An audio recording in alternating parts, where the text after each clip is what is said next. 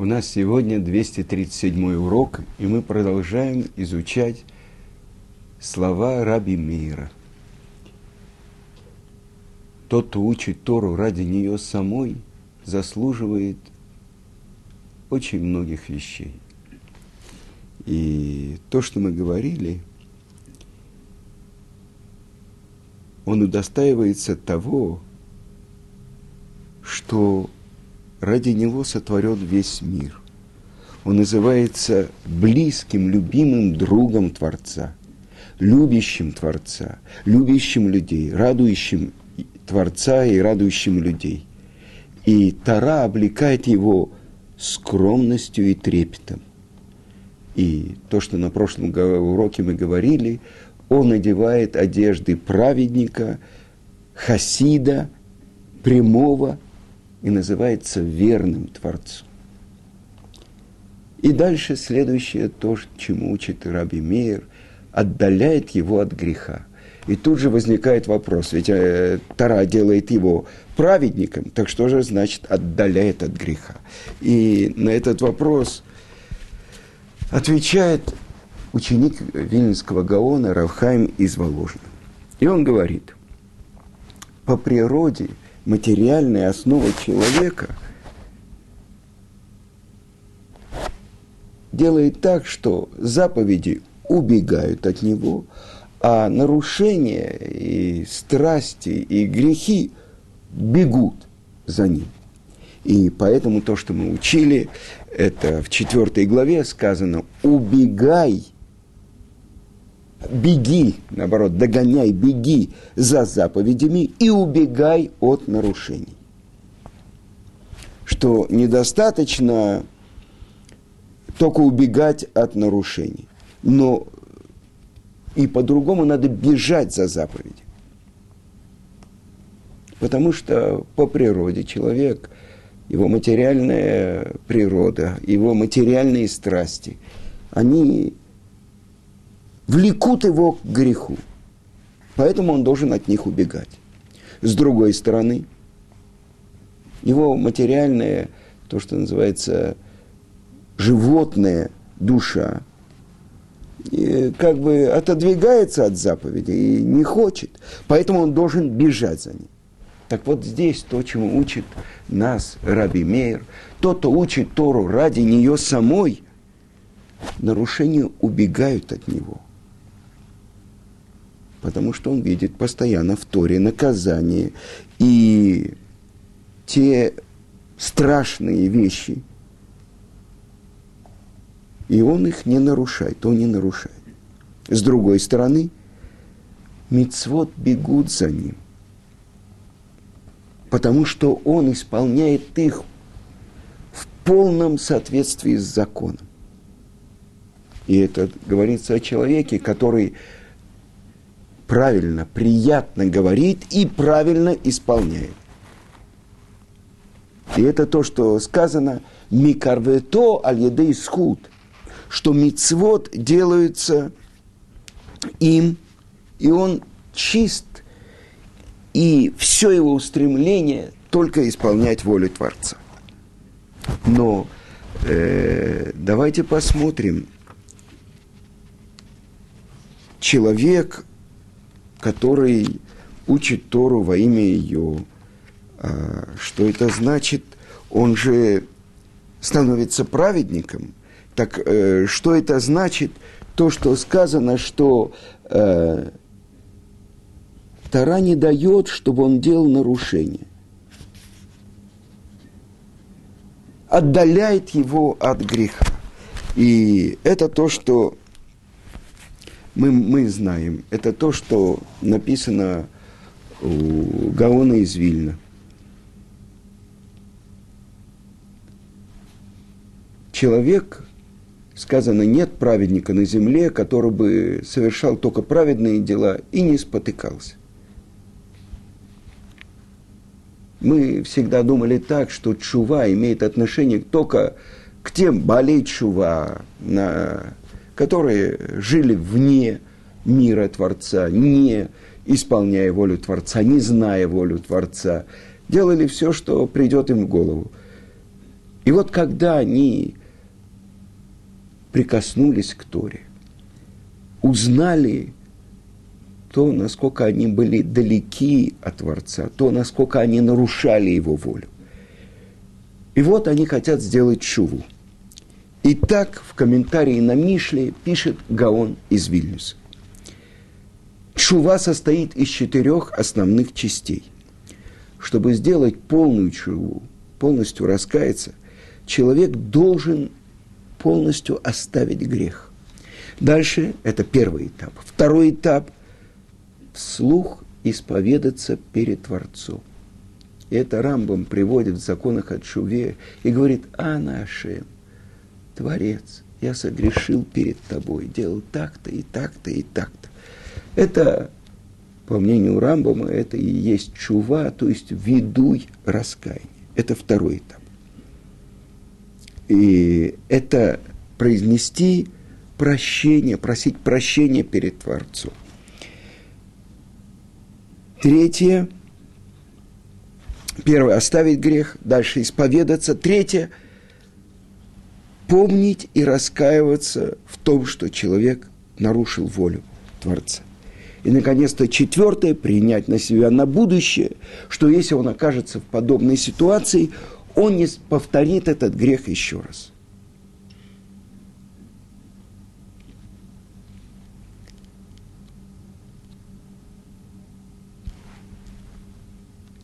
Человек, который раскаивается.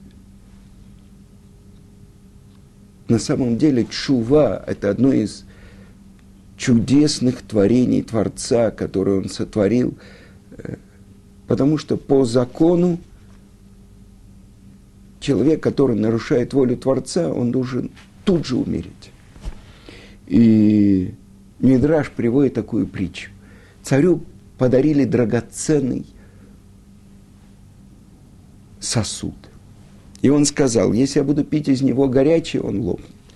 Если буду пить холодное, э, тоже это может привести к какой-то порче. Буду пить из него только теплое. Что это значит? Это то, что учат наши мудрецы. Хотел Творец сотворить мир по абсолютной мере суда. Увидел, что мир не может существовать, присоединил к нему меру милосердия. И это то, что по мере милосердия Творец, как объясняет это Месилат Ешарим, не наказывает нарушившего тут же, не наказывает его полной мерой, а дает ему время для раскаяния. Итак,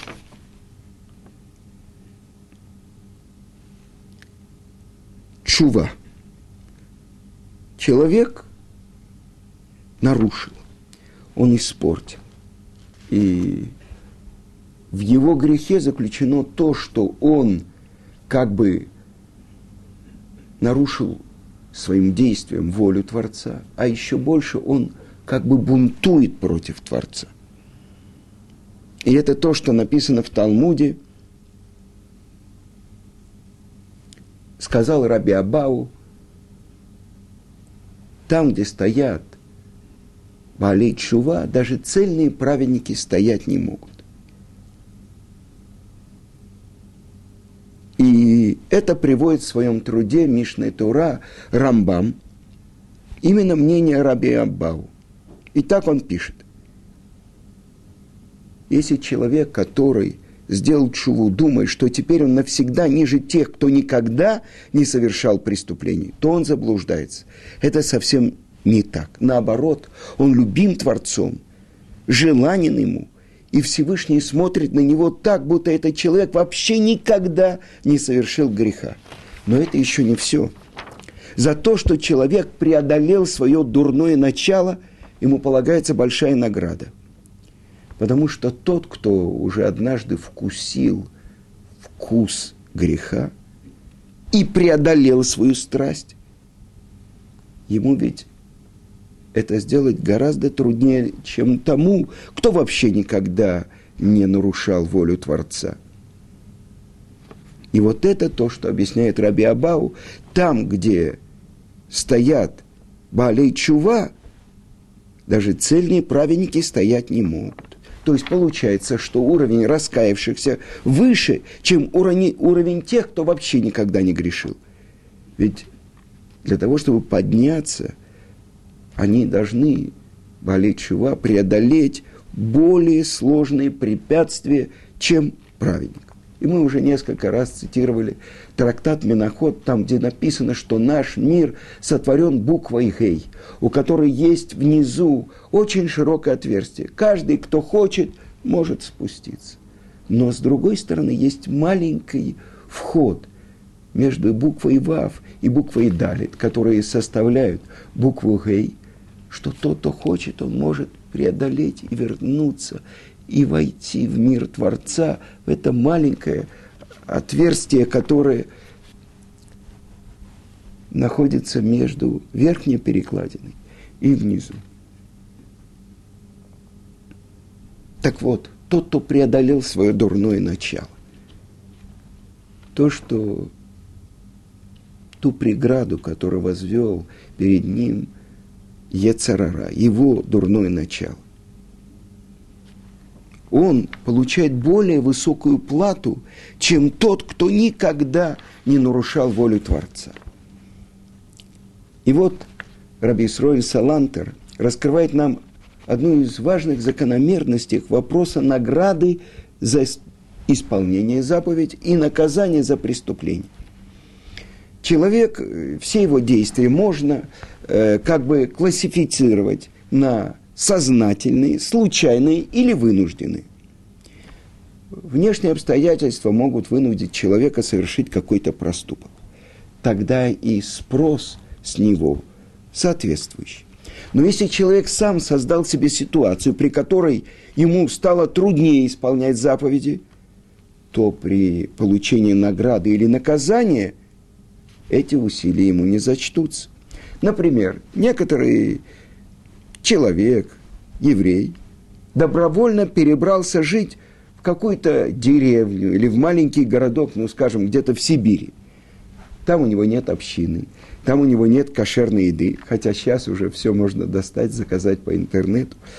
Э, он не может там, э, не с кем ему учиться, негде молиться, негде приобрести твилин или мезузу, некому задать вопрос, нет там равина, чтобы задать вопрос по еврейскому закону такой человек, который добровольно выбрал жить в таком отдаленном месте, даже если он нарушит один из законов Торы, ему не будет оправдания.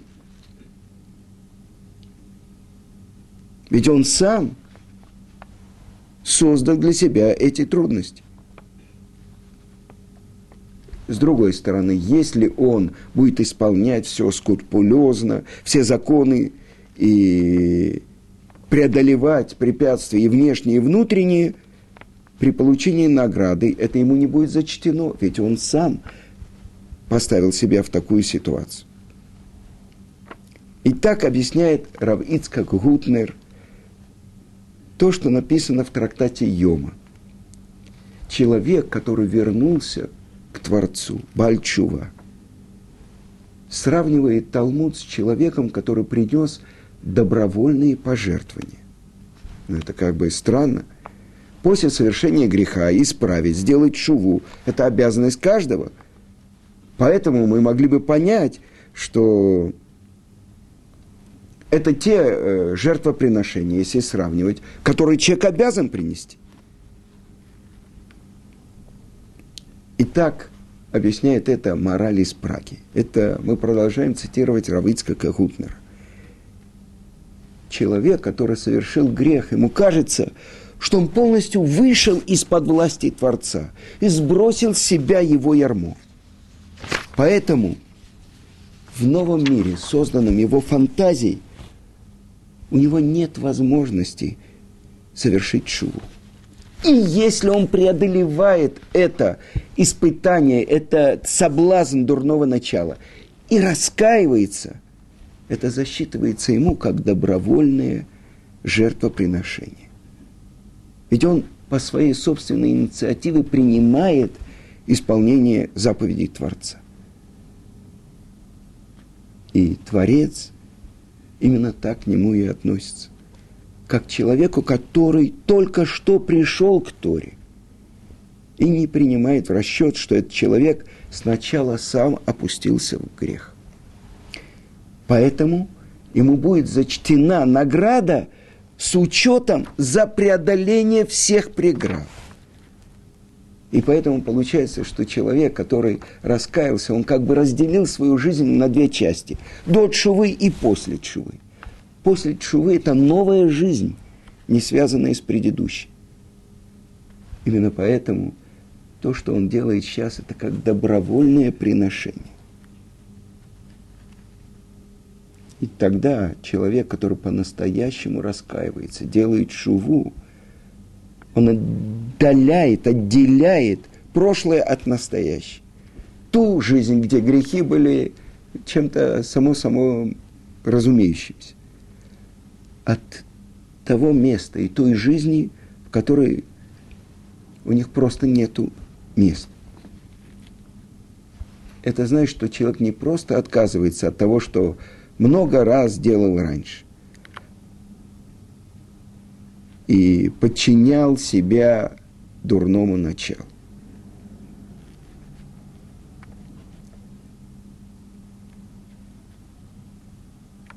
Например, человек, который э, временно отодвигает от себя свое дурное начало, держится, чтобы не повторить свои грехи. Но человек, который раскаивается по-настоящему, он разрывает связи со своим предыдущим грехом. Он связывает себя с второй, чтобы построить свою жизнь на ее законах. И это новый человек. И это то, что говорится, что Бальчува, тот, кто раскаялся, он выше праведника, человека, который вообще не грешил – это проявление любви Творца к этому человеку. Несомненно, к такому раскаявшемуся Творец относится с особенной любовью и помогает ему подняться на ступень, которая намного выше его сил, для того, чтобы ему было легче сделать шуву. Но с другой стороны, человек, который вообще никогда не, грехи, не грешил – Творец дает ему силы подняться самостоятельно. Поэтому тот, кто должен, вышел из мира Творца и должен подняться, чтобы войти опять в мир Творца, он выше, чем тот, кто стоит в начале и постепенно поднимается, поднимается от более точного исполнения воли Творца к более цельному. Поэтому Бальчува стоит на более высоком уровне. Приведем пример. Если Бальчува, э, он попадает в небоскреб, ему показывают путь, где находится лифт. И он поднимается на 613 этаж. А праведник, он проходит все эти ступени сам, поднимаясь постепенно, постепенно то есть помощь Творца раскаявшимся, это вот как подъем на лифте, на котором можно добраться очень быстро. Таким образом, тот, кто сделал шуву, он выше праведника. С другой стороны, мы не можем себе пред... даже представить, какая награда ожидает праведника, который прошел своими силами всю дорогу. Ведь с каждой ступени подниматься все труднее – и это то, что сказано, что глаз не видел ту плату, которая полагается цельным праведникам. Это мы сказали про то, что Творец тому человеку, который изучает Тору ради нее самой, такого человека отдаляют от греха и приближают его к заслугам. И я хочу сказать, а как же человек может приблизиться, если еще не все исправлено?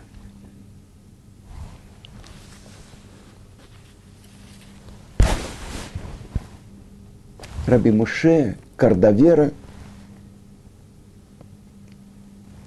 приводит, что человек должен как бы подвергнуть себя очищению – и это и страдание, и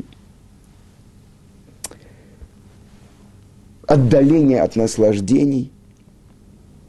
Как сказано, то, что мы с вами учили, тот, кто должен, хочет постичь мудрость Торы,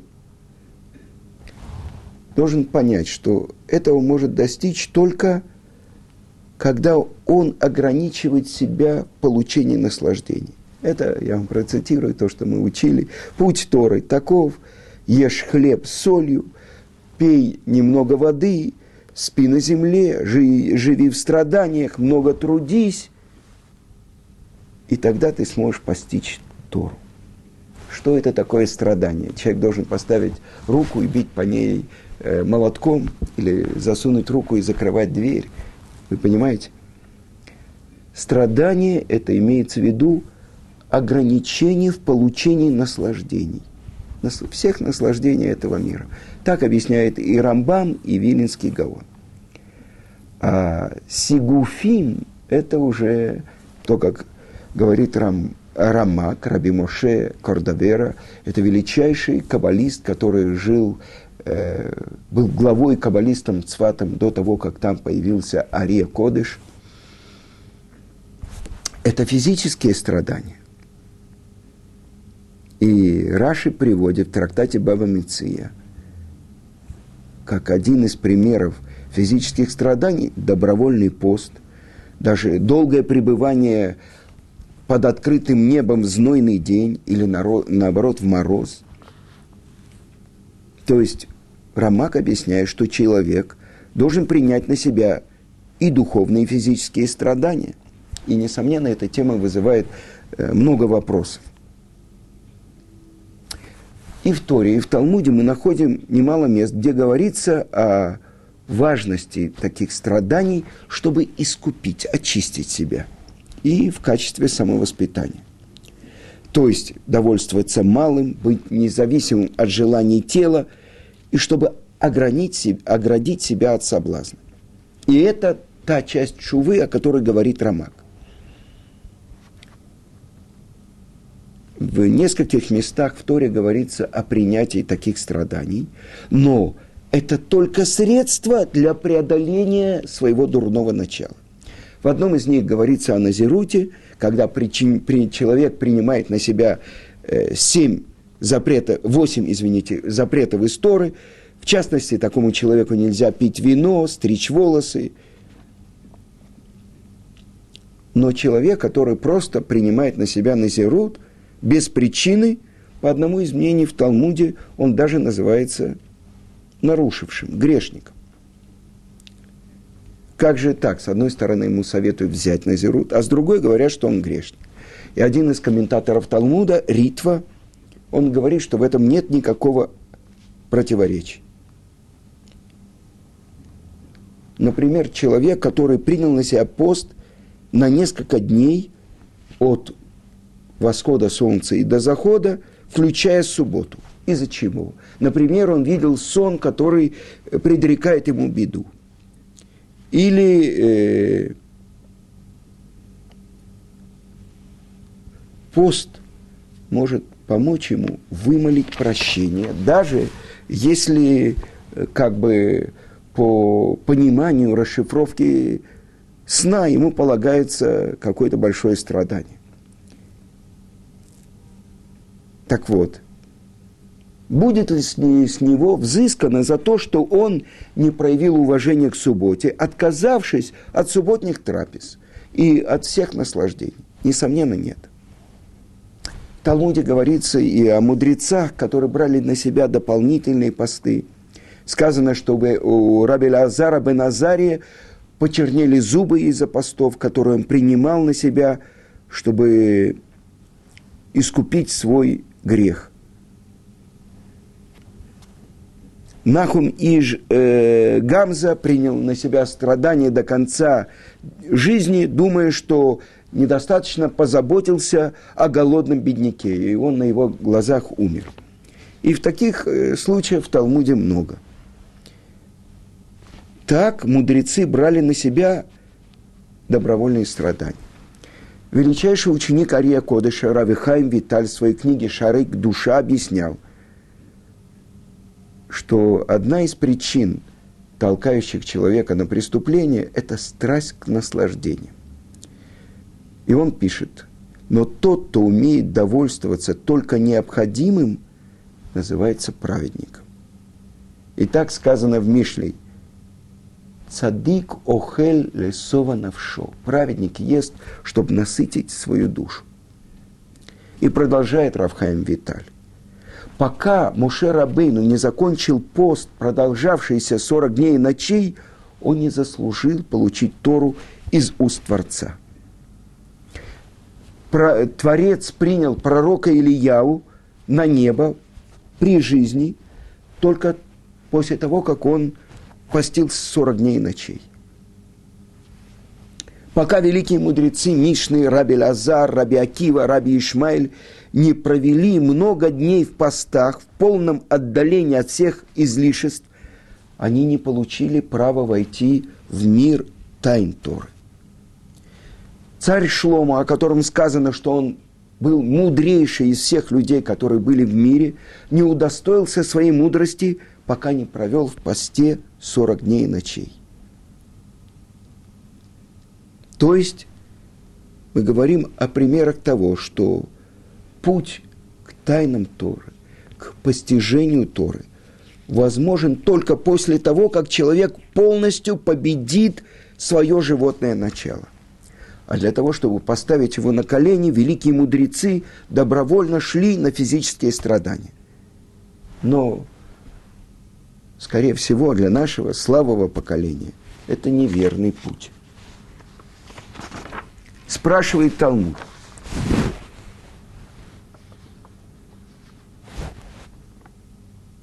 С одной стороны, говорится, что человек,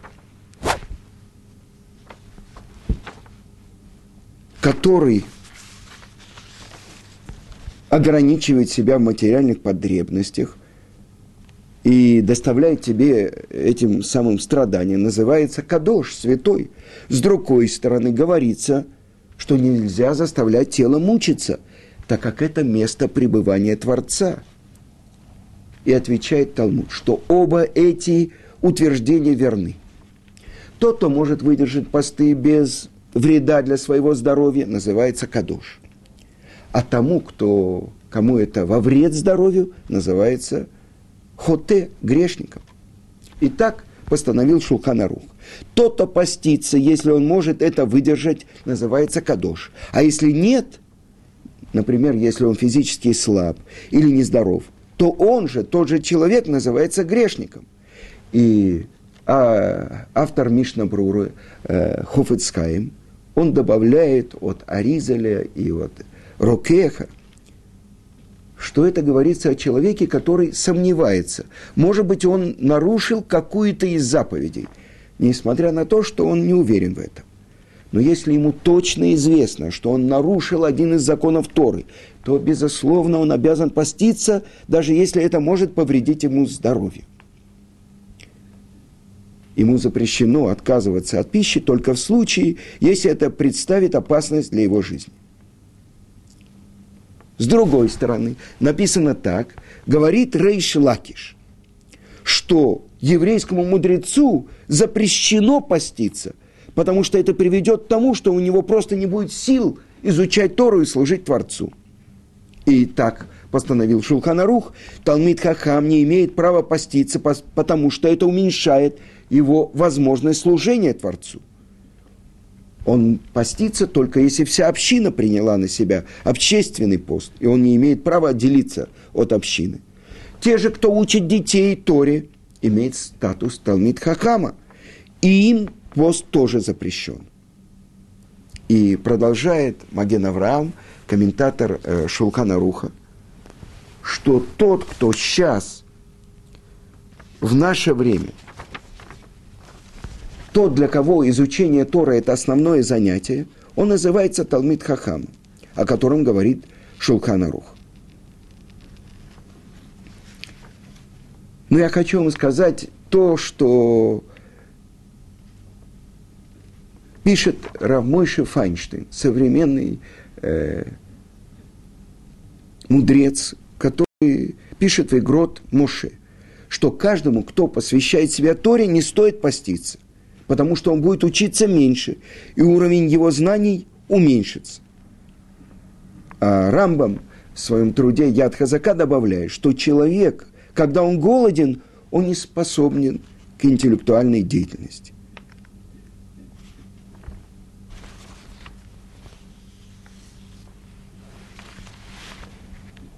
И так пишет э, Равьянки Висроэль Каневский, Стайплер, что по своей природе предыдущие поколения были намного крепче нас и могли выдержать пост, не снижая уровня изучения Торы. Сам он большую часть своей жизни учился в таком распорядке. Ночь, день, день, ночь, день, а потом шел спать. А потом опять день, ночь, день. И этот мудрец, я находи, провожал его в последний путь, я еще с ним заслужил говорить.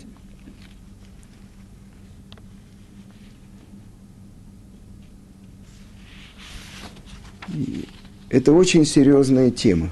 Как человеку исправить то, что он нарушил? Тот человек, который учит Тору во имя ее самой – Тара защищает его. Она отодвигает его от греха, дает ему заслуги. И поэтому Мишнабрура, и основываясь на словах Хаи Адама, дает совет.